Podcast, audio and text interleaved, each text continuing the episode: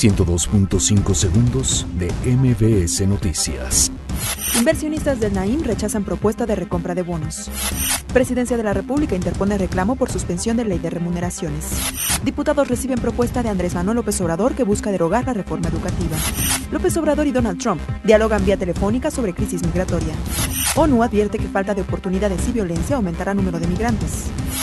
La Procuraduría General de la República revelará nombres de funcionarios investigados en caso Odebrecht.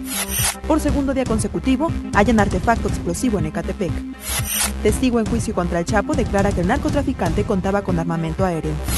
Nicolás Maduro, presidente de Venezuela, asegura que Estados Unidos planea asesinarlo. Este jueves América y Cruz Azul disputan el juego de ida de la final de la Apertura 2018.